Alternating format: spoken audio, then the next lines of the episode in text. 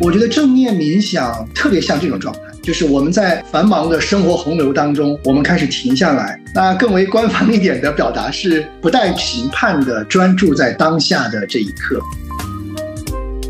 我接受我这个事儿没有做完美，但是不代表我这个人不可以，只是那件事情我们叫外化嘛。我只是一件事情没有做好，不代表我这个人不 OK 啊。我对我自己是有足够的接纳的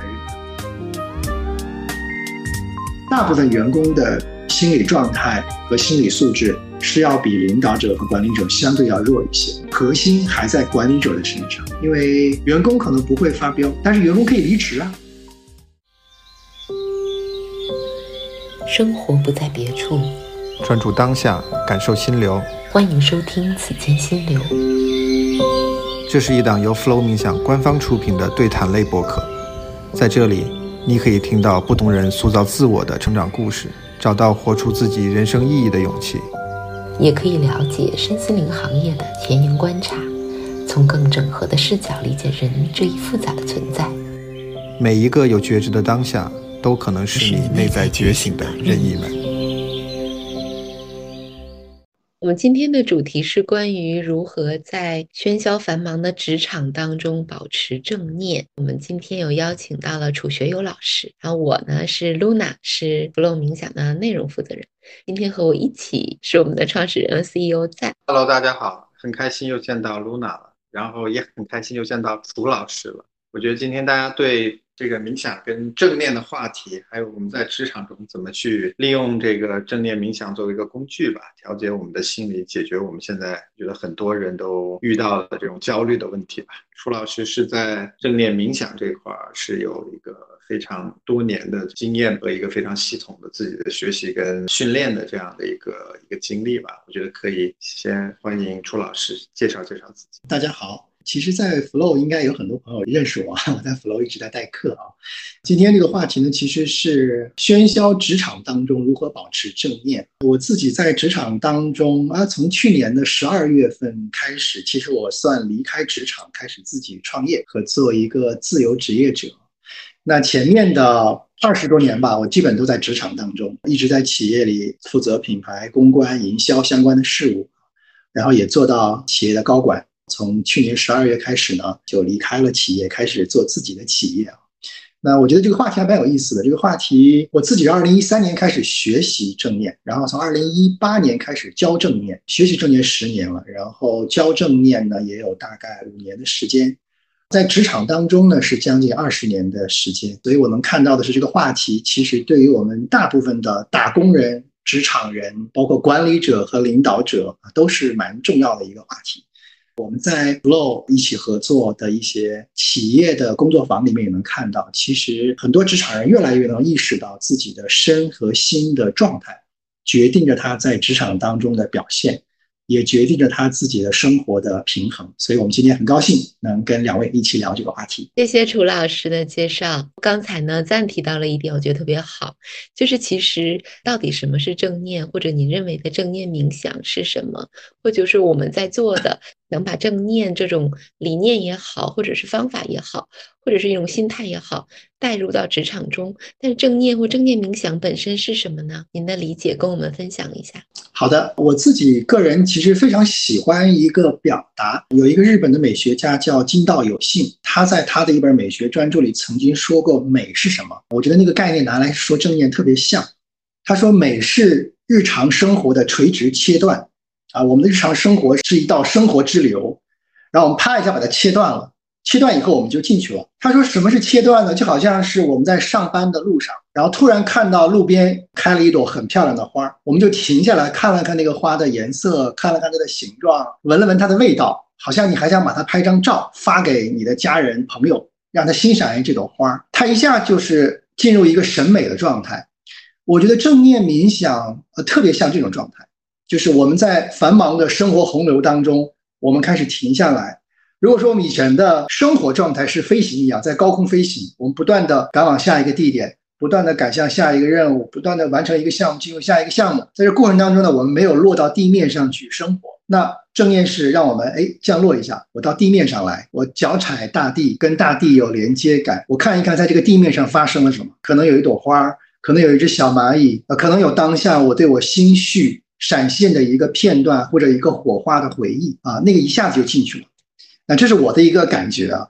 那更为官方一点的表达是，呃，它是不带评判的，专注在当下的这一刻。所以，我想对于职场里的伙伴来讲，正念的价值其实是让我们不断的回到我们的身体，回到我们的心。因为有人问我，还有人问我说，比如正念呃和冥想有什么区别？呃，我自己的感受是，正念解决的是身和心这两个部分，它不太解决灵的部分，因为灵的部分是每个人的个人体验，它是不太可验证的。但是在正念的所有练习里，你会发现你的身体的所有的感受，你身体的所有觉察。我曾经有过，你来练习，你也一定会经历这个阶段。你会经历到无聊，会经历到焦虑，会经历散乱，这些状态也是一定每个人都会遇到。所以身和心是两个正念非常关注的这个部分。就像我们今天做这个直播的啊，网络有没有问题？看一下光线好不好？还要看一下镜头糊不糊？你看，这就是我们的日常生活的常态，这就是我们工作的状态。我们在这个流动当中。那在这个流动当中，我们能不能看到，或者每一刻能够感受到我们自己那一刻的身和心的变化？我想这些都是在正念或者正念在职场当中啊非常有作用的一个部分。我身边的朋友可能也经常问我的一个问题啊，就是说正念冥想到底怎么做？就是很多人说我一听到正念冥想就说的是，哎，我思绪特别多，我好像不太适合正念冥想。好像越正念冥想，这个思绪越多，好像没有平静，反而更加烦躁了。我是不是不适合正念冥想？因为有这种感受的话，很多人也没有真正其实开启，或者只是做了一个简单的尝试，可能也就对自己做了一个判断，就没有继续下去了。所以我觉得这一块儿，我想听听楚老师回答一下。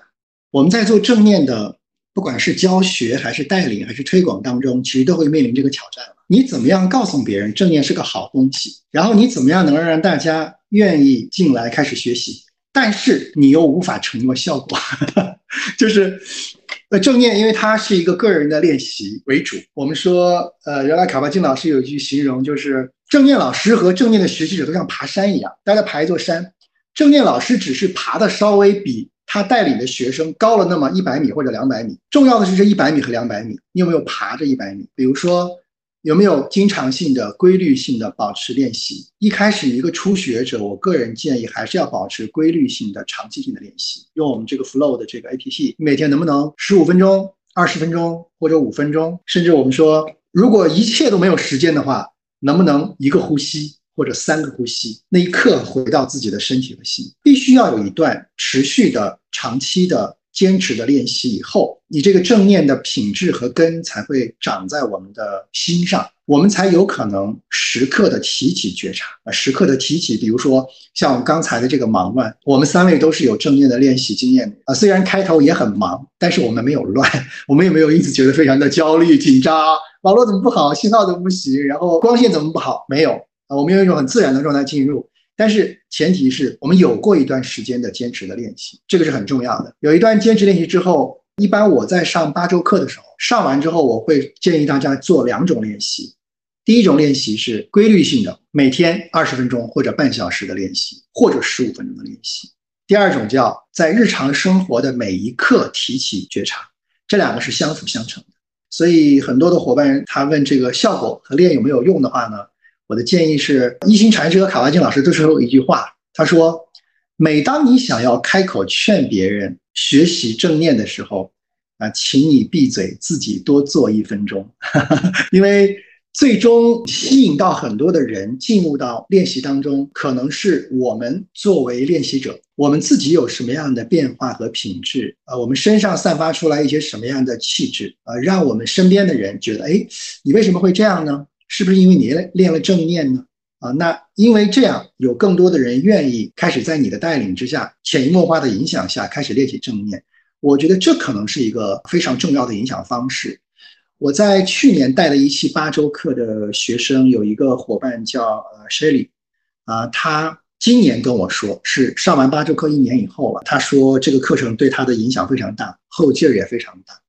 那他跟他母亲之间的关系，在这个课程之后呢，得到了非常好的转化。这就是一个持续练习和深入练习带来的结果。对，我觉得可能在我的感受中间，其实这么多年来练习正念冥想，对我其实最大的一个帮助，其实我的焦虑感是有一个非常明显的降低的。就是以前可能会觉得压力很大的一个事情，很很多时候遇到了这些事情，即便这些事情很多时候是完全不是你可控的啊，你从理性上也能够认知到这些东西，然后你也理性上认知到这些情绪只是给你带来负面的影响，对结果是没有任何正面的影响的。你其实都很难去管理自己的这种焦虑的情绪吧？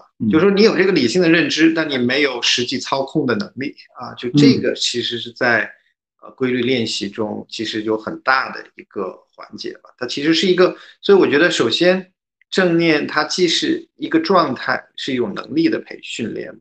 那我是觉得，很多时候我们在正念冥想练习中的这种，比如说思绪飞过去，重新回到你呼吸作为锚点，这个看似很枯燥的，也是很多人觉得在前期是很难坚持的，因为他觉得啊不舒服、很烦。但这个就像锻炼身体的一个肌肉一样，对吧？它这个飞出去，不带评判的把它拉回来，你第一次、第二次可能是五分钟就很痛苦，怎么五分钟这么长啊？这个过程让你觉得。可能一分钟要飞出去几百次，而且有很多的质疑，到底适不适合？但其实你越是这样的话，它其实说明你越需要这个练习。但是很快，可能在一到两天的时间，你只要坚持，你会发现你就有这样的一个觉察了。你能更快的觉察你思绪飞出去啊，以前可能飞出一阵子才能觉察到，你会更快的觉察，然后你会发现你能够保持专注的时间在慢慢的变长。然后慢慢的，你可能发现，在五分钟、十分钟的时间，你能百分之七十的时间都能够是比较专注在你，无论是呼吸啊，还是你其他的五感啊、身体的感受啊，这样作为锚点的这样的东西。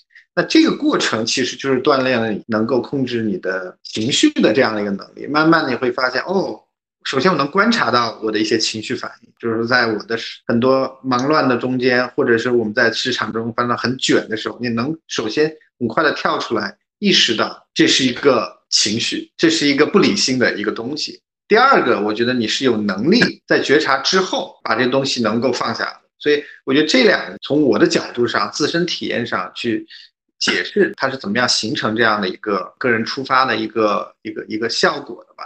现在可能就是慢慢的你会发现，当下的觉知和觉察的能力会变得更强了。不会总是那么的在进入到一个很自然的，有时候啊，是对未来的这种恐惧，或者对未来可能发生糟糕事情的一个评判中。就像你刚刚说到的，哎，我们可能二十分钟前进入直播前有很多手忙脚乱的东西，但有时候的焦虑是来自于你会认为这东西不做好。下次你一定会搞砸了，就很多这种思绪跳跃的这种东西，你没有其实专注在当下解决问题吧？你就是把这种焦躁、烦恼的东西，很多其实是对未来的忧虑和过去的责备。那你可能又会跳出来一些情绪，哦，为什么我订飞机不订早一点，搞得自己这么忙？如果当时早点上车了，我就不会现在进入到这样的状态。所以很多时候，其实你。不是在当下的去觉知这个过程，甚至在解决这个过程，你是在一个对过去的评判和对未来的焦虑过程。所以我觉得焦虑本身是一个对未来的。第二个，我还觉得一个对我减轻焦虑，我觉得有帮助的一个，也算是一个感受跟理解吧，就是我会觉得越来越能够接受未来的开放的可能性。就是焦虑这个东西是来自于对未来的结果不是完全开放的吧。就是你可能接受不了一种其他的可能性，不管是怎么样，它展开，我对它表示的是一个可能正面来说是不评判的态度吧，我我完全开放的这样一个态度。塞翁失马焉知祸福，就很多事情，就我们回顾过去啊，也会发现，就像卡巴金老师，百分之九十九的焦虑都是在焦虑的，它并没有出现，对吧？第二个，就算很多不好的事情，百分之一的焦虑。即便发生了，其实所谓世事无常的，它的另外一个很美好的地方就是 everything is possible。所以我是觉得，对未来开放性的这种 open 的态度，有时候我觉得对我减少焦虑是一个非常好的一个帮助吧。嗯，那个赞，我想补充一下啊，你刚刚说这个部分呢，我觉得特别像，就是我们在正念练习里经常会做一个山的冥想的练习啊。我们都像一座一座行走或者稳定的山一样，这个山本身是非常的稳定和坚定的。这个山上呢，会有四季，会有阴晴圆缺，会有风雨。这些风雨呢，阴晴圆缺，就好像是那些情绪流动。那我们像山一样稳定的坐着的时候呢，我们能够觉察这些情绪在身体当中涌动出现啊，这些焦虑也好，紧张也好。但是我们的山本身是稳定的。嗯，我们如果把山作为一个放大的锚点的话，它其实是一个非常锚定的状态。所以，当有一切东西来的时候，你都知道它会来也会去，因为暴雨来了，暴雨又去了；云来了，云又走了；河小河流过了，小河的河水又流走了。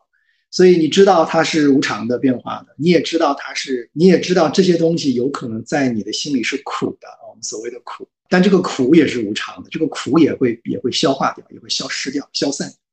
那这样的时候，可能在看待这些部分的时候，可能就会更加的所谓开放的心态和开放的觉知的状态。嗯，我补充再说的这个部分，嗯，因为谈到了就是我们的在职场中会有这种焦虑的状态，然后我们今天也是关于职场中保持正念，然后有的同学也提到了这样的问题呀。我说一个同学的问题，我们可以呃沿着这个去展开。说老师如何在职场当中临在工作的时候和练习的时候都愿意回到这个当下，而不是往外飘？因为我很容易被外界影响 在工作中。嗯，我觉得其实有一个非常简单的方式，就是我们前面讲到的回到你的身体和心。那怎么回到呢？也很简单，呼吸。每当你感觉到自己在忙乱、纷乱。焦躁的时候，你可以找一个相对安静一些的地方坐下来，做三个深呼吸，感受一下此刻的呼吸。因为呼吸是一个非常好的连接我们的身和心的一个工具。当你回到呼吸的时候，你的气流开始进入你的腹部，你的腹部可能有微微的隆起，你可能会觉得你的胸部和肩膀也会随着呼吸有轻轻的耸动感。那这个时候，你能够感知到自己身体的状态，自己身体是紧绷的还是放松的。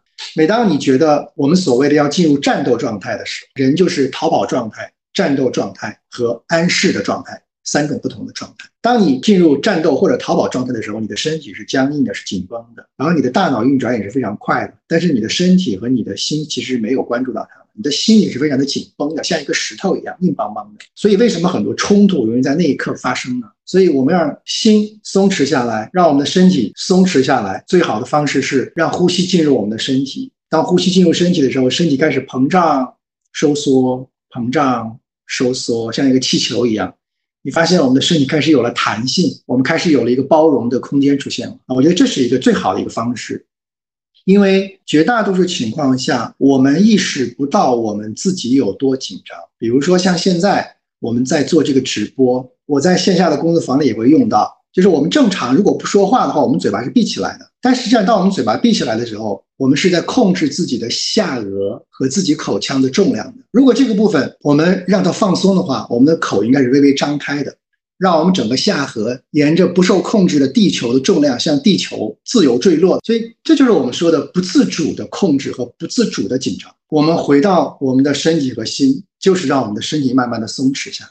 然后等我们松弛下来之后呢，我们开始有了一个选择的空间。我们选择怎么回到刚才那个场景里面去。比如说非常忙乱，心非常的焦躁，我们先松弛下来，我们再选择啊，我现在已经松弛下来了。我从我大脑的高速运转开始进入我的身体和心的关照，然后我人身体松弛下来了之后呢，我可以以更松弛的状态选择怎么样回到刚才的那个工作里面去。我可以用一种相对放松的、松弛的、柔软的感觉进入刚才那个工作状态。我想这可能是一种非常好的一种方式。我这边也分享一下吧。就身体这个东西，我是越来越觉得是一个，在我自己对它的理解中，过去几年发生了非常大的变化。特别是最近，以前我们包括很多人认为啊，身体可能跟大脑是分开的，对吧？我们存在就是因为我们有脑子，我们能思维，我们自己的存在是在我们的头脑里。以前我至少是这么认为的。然后身体其实没有太多的觉知，除非是累了或者你要做个按摩才会有一些觉知。平时你不太会觉知到这个身体，真正病了的时候，你都不一定对身体有很多觉察。但是。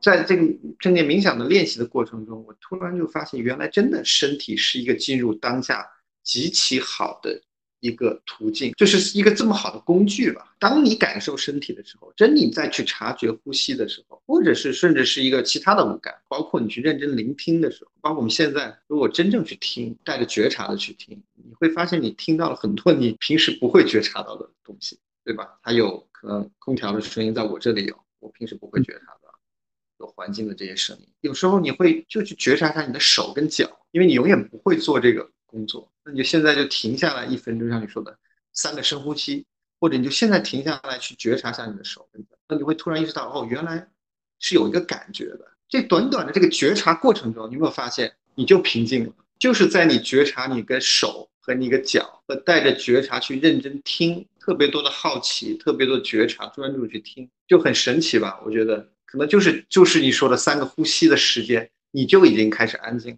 因为这个就让你大到了当下。因为当你认真去听的时候，当你去觉察你的手的时候，感知是没有过去跟将来，感知只存在当下。所以，当你去做这样的一个事情的时候，哎，发现好像我刚刚焦躁的是什么东西来着？好像消失了一下，好像你在那个过程中似乎觉察到了什么，似乎感受到了什么东西。所以，我是觉得身体是一个说得开了，就身体中会有很多的智慧。但我一个最简单的，我觉得一个觉察就是身体是通向当下的。很好的路径，所以刚刚我觉得说朱老师说到那个三个呼吸，我觉得真的是不要小看三个呼吸，或者停下来感知下你的手和脚。大家会有时候会觉得这这这这是什么？这就是正念吗？就是呼吸三下还要我这还要学吗？或者是会认为这就会有效果吗？但很多的事情就是这么的神奇跟奇妙啊，它就是在这种练习中、这种觉知这种发生。其实他也有管这种叫 mini mindfulness。微正念，在读书的时候，有一次在食堂，我们学校有各种奇怪人，都会在讨论你要做什么博士论文的方向和他们已经在做什么。你在读博士的期间一直在想自己要做什么，也在好奇别人想做什么。那坐我旁边一个大叔，那时候我来学校并不长时间，他就给我讲了这个 mini mindfulness。他的博士论文就是说，对他讲着很有热情。他吃着饭，然后他就站起来说，一两下的一个 movement，或者是你就是就你在开车时候，你很紧张啊，一个人突然怎么样，他对你怒了，但你也不知道你怎么了。然后那一刻你就做一个迷你正念，就是两三次的呼吸，就进入了那一个帮你切换的感觉啊。这可能都有五六年前了吧。当时我还没有特别多概念，我心想，这人是闲得无聊，花这么多钱 读五六年博士要研究这。那时候我刚来学校不长，我还处于一种哇，就觉得说这美国人是个事儿都能搞出一个博士论文来呀。嗯，其实罗尔说的这个点很有意思啊，就是常规的练习，每次二十分钟或者十五分钟，迷你正念可能是三个呼吸。那我们如果再短一点，其实就是一念。我们有没有觉察到那个一念的升起啊？你看到那一个念头升起来的时候，那就是最短的觉察，一瞬间的觉察。然后当看到这一念的时候，其实就是觉察力的觉知力，慢慢的扩大、扩大、扩大、扩大。如果每一个念头，就像我们在坐着的时候，我们每一个念头都能够了了分明的看到。工作坊里会经常比喻说，就是我们开那个水龙头，当那个水龙头你打开一点点的时候，它有一滴水滴下来，然后又一滴水滴下来。你能看到这每一滴水就是一个一个念头的滴下来。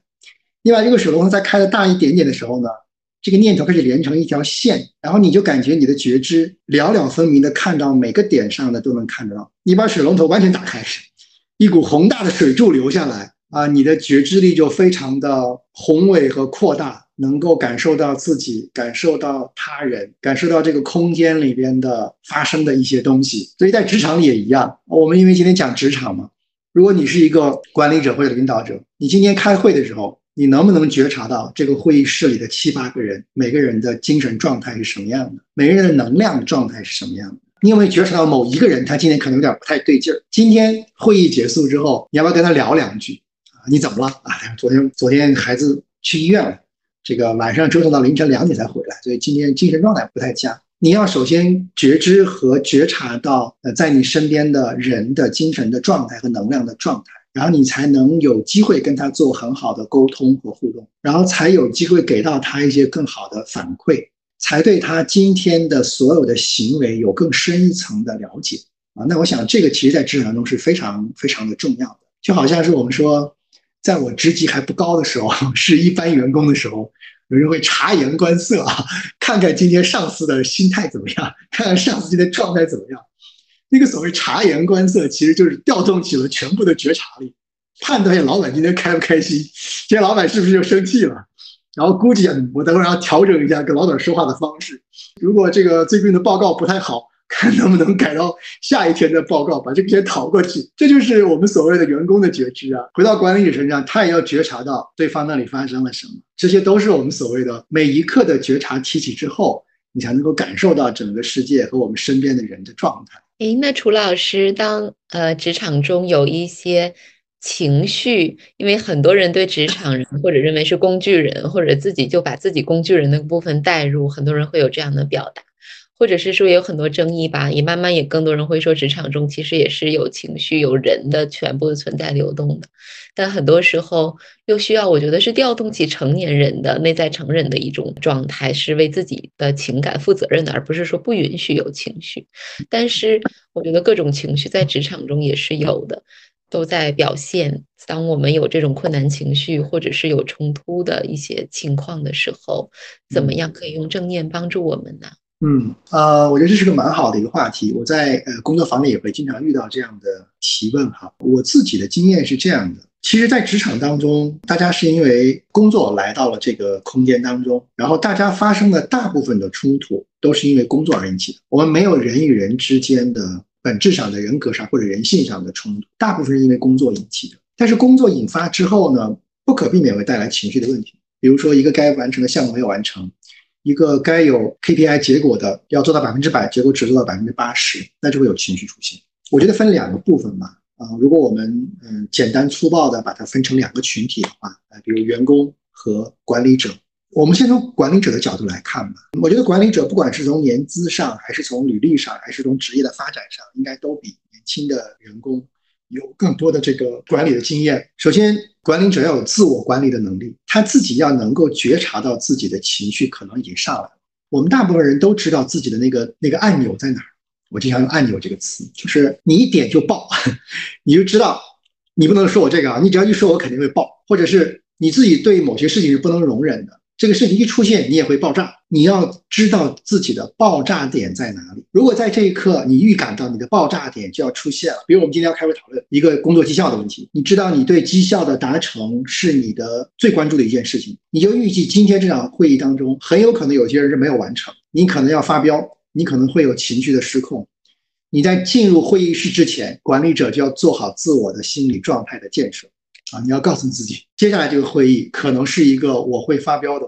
我这个情绪来了之后呢，可能我自己也不受控制，所以我首先要做一下自我的心理的建设啊！我要告诉自己啊，今天无论如何不要发飙，否则的话，这个时间一长，大家也很难看。场景之后进入会议室要开始讨论的，当进入到那个议题的时候。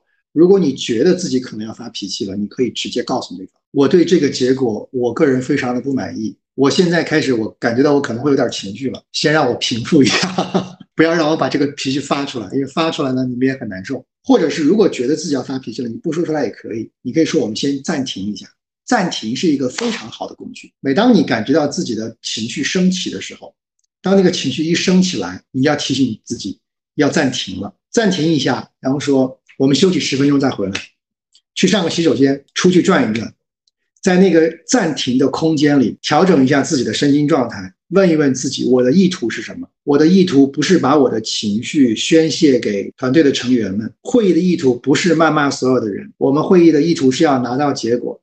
只有大家的身心状态是在松弛的状态下，才有可能拿到好的绩效和结果。这是一个层面。第二个层面，我们有幸成为同事也很不容易，所有的。管理者的绩效全部是由员工的绩效一点一点聚沙成塔累积起来，没有员工，没有领导者啊。管理者其实是被员工定义的，不是管理者定义自己的。从这两个方面上，你再回到那个空间里去继续开会的时候，你可能能够还是一样有了一个选择的空间。你可以继续选择发脾气，你也愿意承担那个发脾气的后果。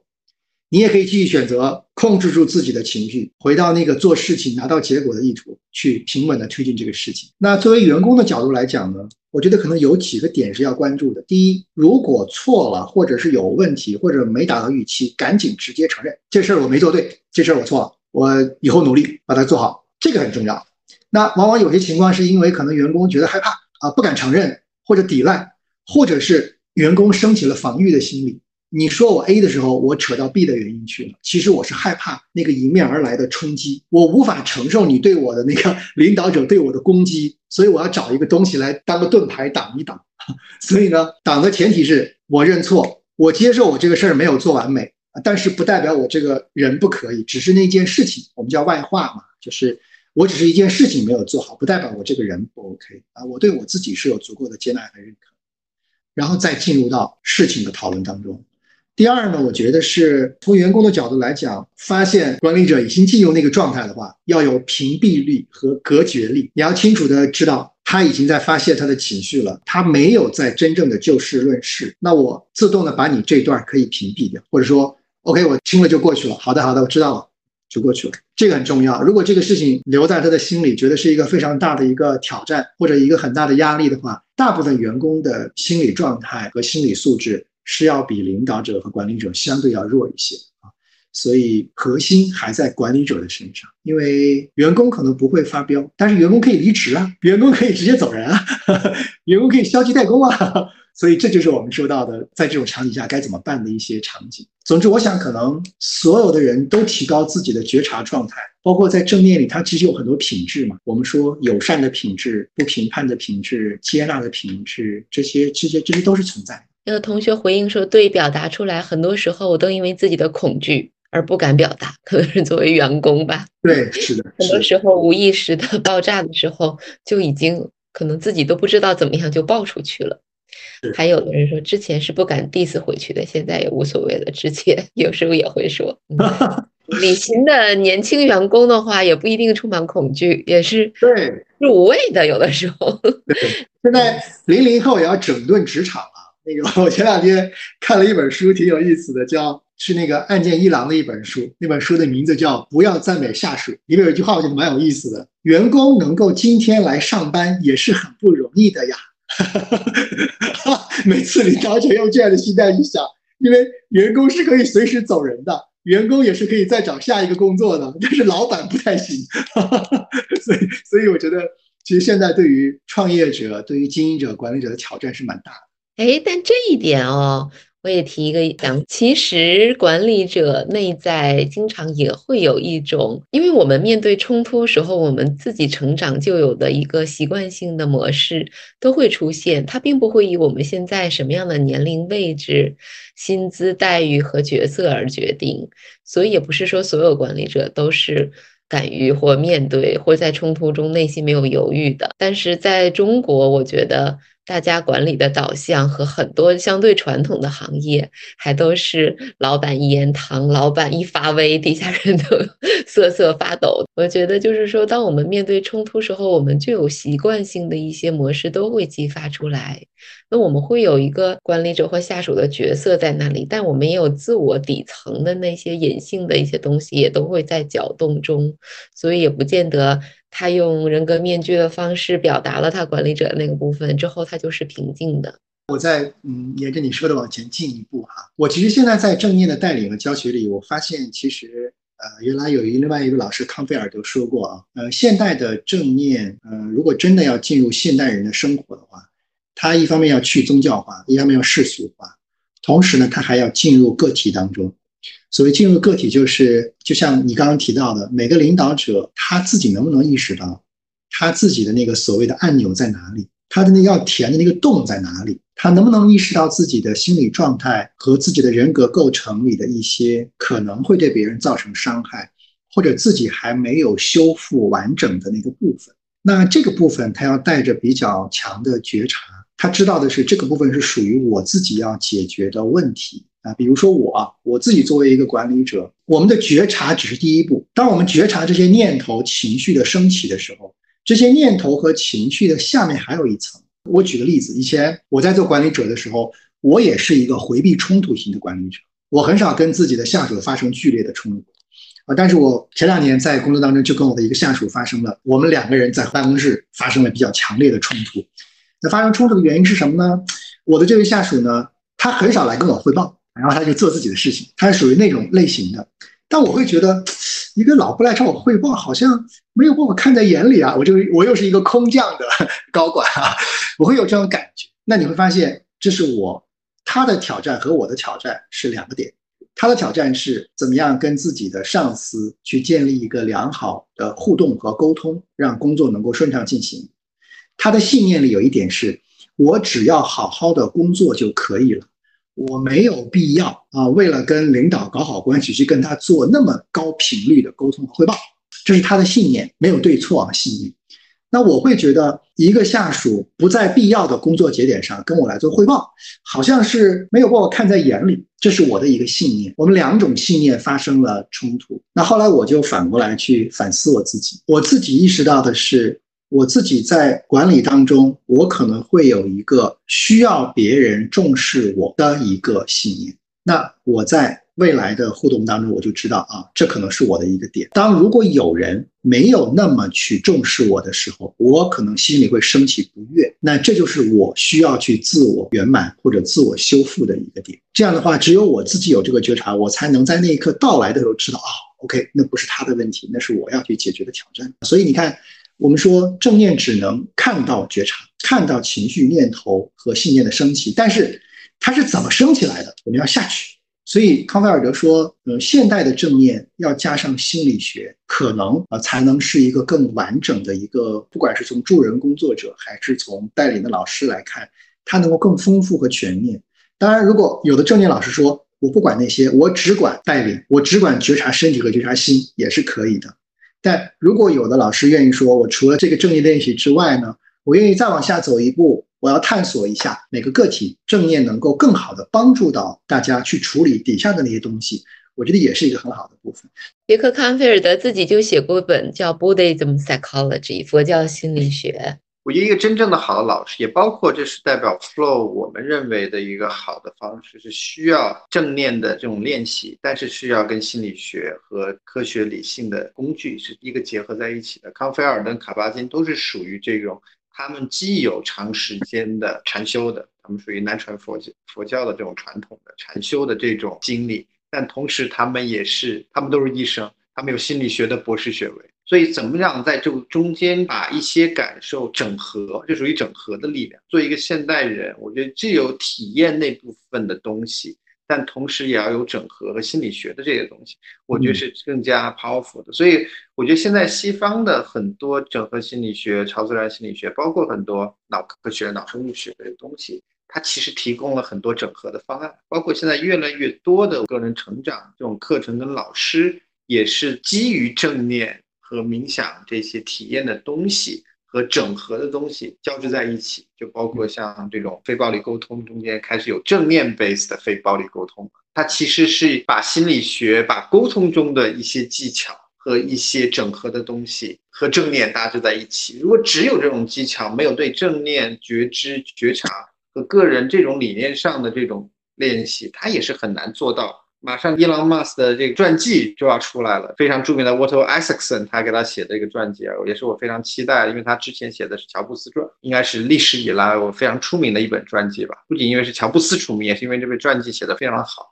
他也在晚年的时候跟乔布斯有非常多的时间在一起啊，去描述这个人物。现在有一篇，他刚刚也做了一个 interview 吧，就是说在过去两年，他跟伊朗马几乎是形影不离啊，就是各种近距离观察他的生活、他的工作等等这些。到了这个 Jobs 跟这个伊朗马都是非常成功的企业家，对吧？他成为一个企业家，毕竟要管理这么大的公司。但他们管理的 style，从我们传统的理解上说，可能是肯定不是回避冲突性，甚至有人说是缺乏同理心型，非常结果导向啊，不顺着他来，那就立刻可能会被 fire 那种管理风格。所以我也在想啊，他们从一定上来说，因为我们五月份去美国时候，还专门去了乔布斯的禅庙，做了一天的一日禅。乔布斯是在十八岁的时候从印度四个月回来，就找到了他的这个一生的精神导师。就是这个禅庙的创始人是一个日本的禅师，在硅谷的，非常 sure 认为他已经 enlightened 了。即便即便这个禅师认为他好像不太 sure 他是不是 enlightened，但我想说的，乔布斯肯定是在禅宗这方面是有非常多的解和一生的 practice 的，对吧？而且他也把这种理解跟文化带到了他对整个苹果公司文化的塑造。他对美这种感觉。伊隆马从一定角度上来说，我相信他是很有觉察，所以我觉得挺有意思一个点啊。两个人其实，在自我的觉察和自我成长中，绝对不是没有觉知、没有觉察和不关注的一个人。但同时，他们的管理风格和显现出来的东西，又似乎是一个不尽人意的、苛刻的啊这样的一个状态。不知道楚老师有什么看法啊？我我觉得我我有几种补充几个观点啊，就是不一定对哈，我们探讨。呃，我觉得其实大家都说这个，呃，我们借用这个佛教的语言来说，就是既要怒目金刚，还要像菩萨一样的慈眉善目，它是两个方面。怒目金刚是对工作的成果、绩效和结果是怒目金刚，必须要做到。在这个怒目金刚的背后是什么呢？背后是你作为一家企业，你向社会交付你应有的价值是否能够如期交付的问题。这个在管理风格的背后是一个企业如何向社会提供价值。比如我们订了一辆特斯拉的 Y，在上海现在要一个月才能够拿到车。如果因为工厂的原因要三个月、四个月才能拿到车，那 Musk 来到中国肯定是很不爽的，对不对？怎么能怎么就不能够缩短成一个月呢？怎么就不能够缩短成一周呢？这是对于结果的那个部分，结果的部分是放开这个管理者的管理风格，看他对社会的价值。比如大家都想要 iPhone，都想要最新的苹果产品的上市，都想看到一些创新性成果的出现。那些东西的出现，其实是对社会更大的价值的交付。所以它是有怒目金刚的一个部分。转过来，所谓菩萨的慈眉善目的那个部分，我觉得可能是对于人的关注和对人的一种驱动。也就是说，如果这家企业前面这两家企业都是创新型的企业，都是人才的密度非常高的企业，它跟可能国内的某些企业的风格不太一样。比如国内某些传统型企业，这个企业已经二十年、三十年了，它有足够的所谓老钱，它也有足够的企业的文化，可以对员工进行培养发展。我的目的是要培养一个人，我可以用三年、五年、八年去把这个人从基层培养成一个中高管啊！我有足够的信心，我有足够的信任。但是可能科创型的企业它没有这么长的周期，它已经死掉了，它三年后已经没了，五年后已经消失掉了。所以更强调的是在短时间内调动一个人最大的爆发力和价值力，把它释放出来，这是两个方面。所以可能最终你会发现，市场机制是一个最好的调节过程，能够在这个系统里继续的 run，继续的去转，而且能够继续发挥价值的人就留在这个系统里了。你接受他的管理风格，你也接受人的短时间的价值的最大的释放啊，拿到最好的结果，然后把这个价值向社会交付。那还有的人是我不习惯你这样的管理风格，那就换一家，因为现在公司太多了，企业太多了，他可能更适合另外一种风格。所以我想，可能跟创始人的管理风格有关，跟这个企业的发展周期有关，跟这个企业的特性有关，同时可能也跟两边的这个文化也有关系。就像我去啊日本京都的。呃，寺庙里曹洞宗啊，去也是做一日进修的时候，我们平常在做打坐的时候，坐下来就是这样坐着嘛。那有的时候你闭着眼睛的时候，你会有些昏沉嘛，那他就会拿一个棍棒 打你的后背是吧？啪打你一下，哎，你赶紧坐直。他打你的这一下就是所谓怒目金刚的那一下，他要让你好好修行精进，不要懈怠，不要昏沉。但可能在正念练习里，我们不打那一下。你反正你坐着也可以，你躺下来也可以，你这个不舒服，你坐在椅子上也可以。他对人有很多的宽容，有很多的包容。我觉得这两个方面都是一体两面。最终你会发现，人们都会找到一个觉得最舒服、觉得最适合自己的体系或者是公司正面的方法去练习。它是一体两面都 OK 的。我觉得第一就是从传记角度的去看待和写，我们会觉得，因为他们非常成功，但他们也有他人格的阴影面嘛，那么缺少同理心。当然，我们也可以说他们非常成功了，所以成功人士都有他杀伐果断的那一面嘛。如果他没有这一面，他也做不到这么大。我会好奇的是，他们自己对自己是不是满意？因为像那么成功的人的话，他已经早就实现了，可能是说我们认为的那种状态或自我实现的那种巅峰状态。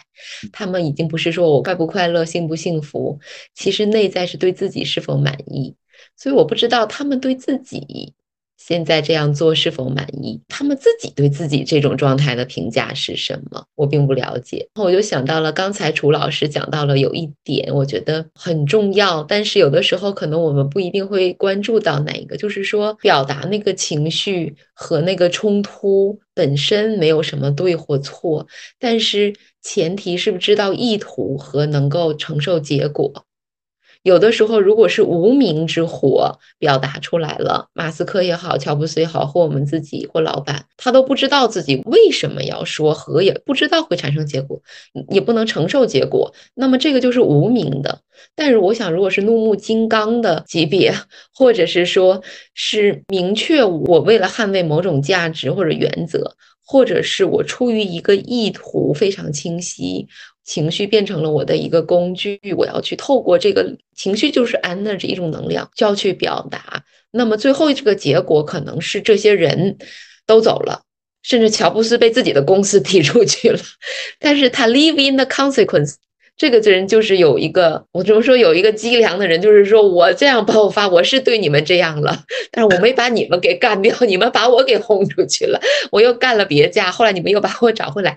他为自己这个，我们可以说付出了代价，但也可以说，我不知道他是不是带着觉察，或者是说所谓带着觉察，就是说我知道我为什么要这么做。如果我不明确我为什么只是表达的话，就是表达我只是为了表达而表达，我觉得就意义也不是很大，或为了冲突而冲突，就意不大了。呃，无名之火还是有名之火？无名之火肯定是漫无目的的。但是如果你是有觉知、有觉察，对吧？你是为了表达，有些时候确实需要要表达一些东西。那你这个东西它其实是有目的性的，就这样出发的一些一些东西，我觉得它其实是有效的管理工具吧。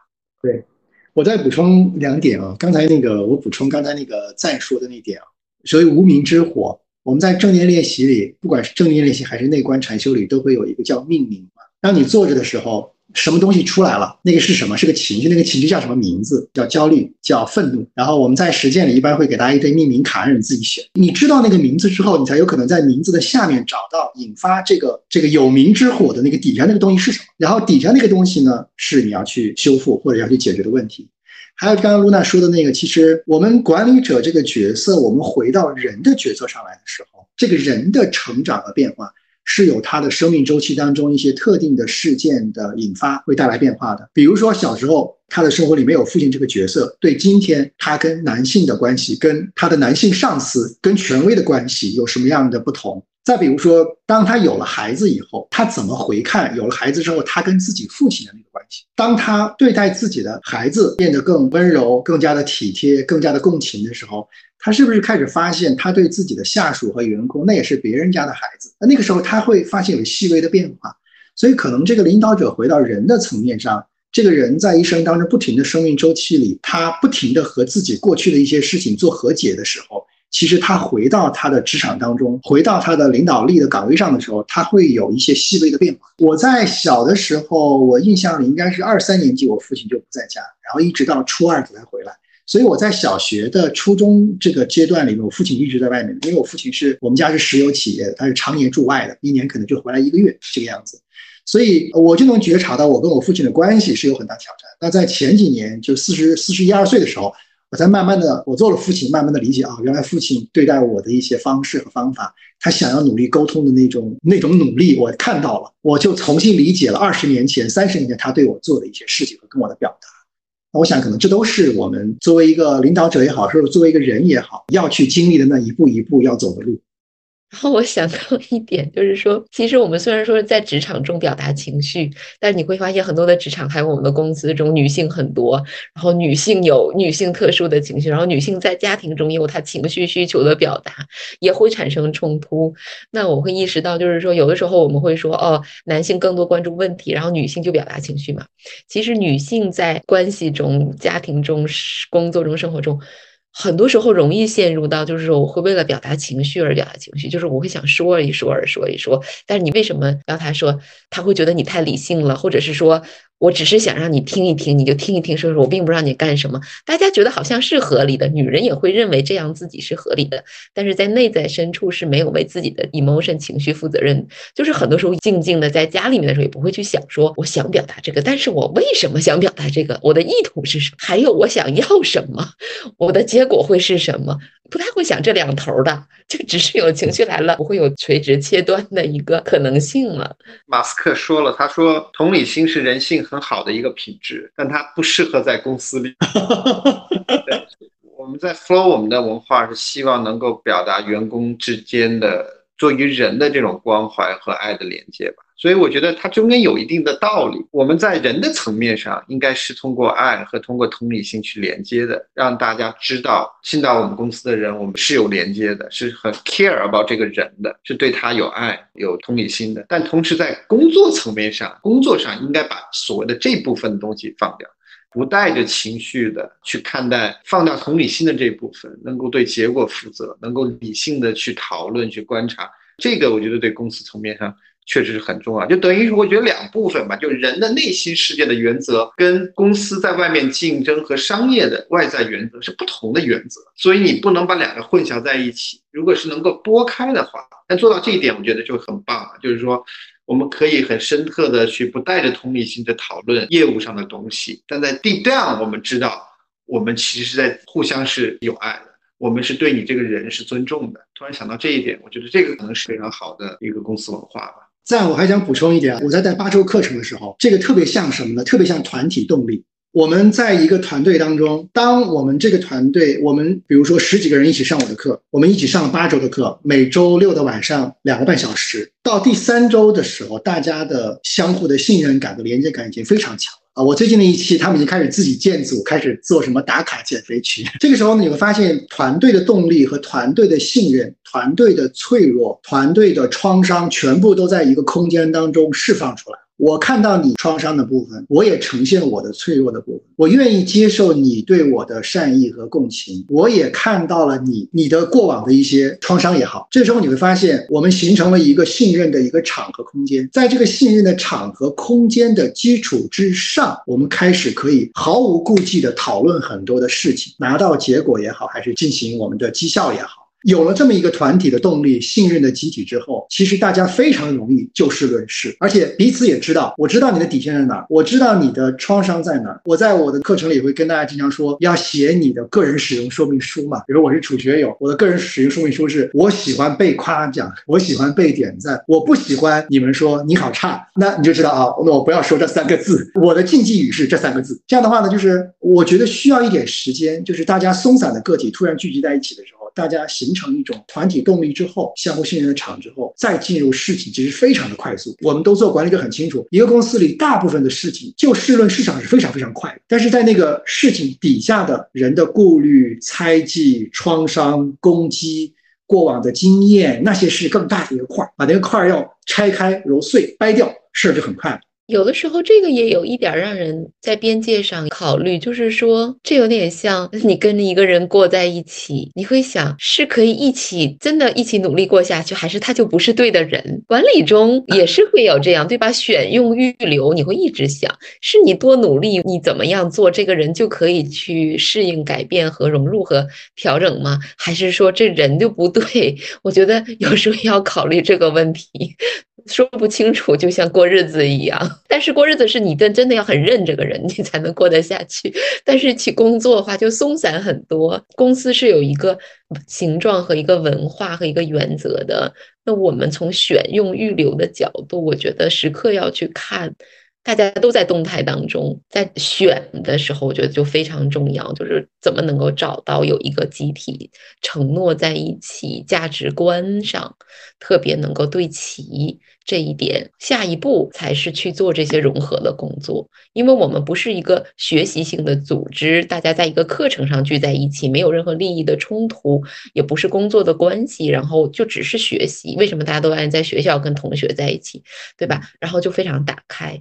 但是当我们在工作情境中能进入这个选用预留的前提，就是我们的价值观，我们到底要什么样的，在这个里头非常充满着意识的一个状态嘛？要不然会有一种感觉。就是在泰坦尼克号上面搬椅子，他是不行的，但是还想再改造他的一种 fantasy 感觉。所以很多人加入公司也是这样的感觉。有的公司你非常非常努力，就是融不进去，就是他的气质文化就是不行。哎，但你换了一家公司，哎，这公司好像还不错哦，然后感觉好像人也都对，这就很奇妙的一种公司的这个文化和场景。就好像是你看，我们前两天不是有一个歌手去世了吗？这个歌手去世，大家不是都在热议他的婚姻啊、家庭啊等等。然后我还蛮感慨的，我当时发了个朋友圈，我说亲密关系，有的人是来救命，有的人是来要命的。有的时候吧，跟进入个公司很像，就你进入个公司也踌躇满志，但你就是感觉就是气场不合，然后能量很低，怎么工作怎么都不对。那有可能真的就是大家彼此不合适。呃，我自己是凡是离开公司的，我一概都是赶紧走，就是凡是让我就是特别像我跟有的朋友来问我说要不要离，凡是有这个念头，我说赶紧离。但是所有人在结婚之前，我都说慎重慎重，一定要慎重考虑。组团队，组团队很重要。对，之后再怎么团建，只是拉齐目标。嗯，时间也差不多快要结束了。下载我们的 Flow 冥想 APP，还有我们在上海有线下店，我们会有很多接下来更多跟楚老师一起线上和线下学习的机会。谢谢楚老师，谢谢，谢谢，谢谢 Luna，谢谢赞。